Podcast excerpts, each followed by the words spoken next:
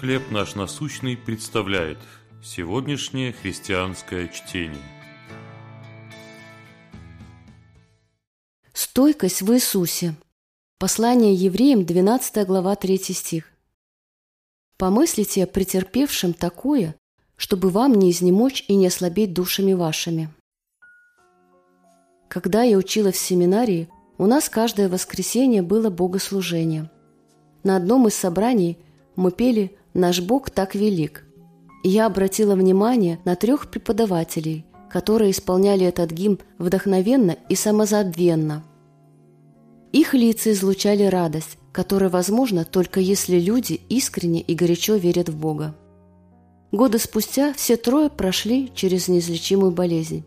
И именно эта вера помогла им выстоять и стать добрым примером для других. Сегодня воспоминания об этих преподавателях вдохновляют меня продолжать идти вперед вопреки всем испытаниям. Но это лишь малая часть из множества вдохновляющих историй людей, которые жили верой. Они следовали призыву автора послания к евреям смотреть на Христа, который вместо предлежавшей ему радости претерпел крест. Когда испытания, гонения или жизненные трудности будут мешать нам идти вперед – Вспомним пример тех, кто поверил Божьему Слову и положился на Его обещание. С терпением будем проходить предлежащее нам поприще. Помни о Господе и многих других, кто прошел перед нами и смог устоять.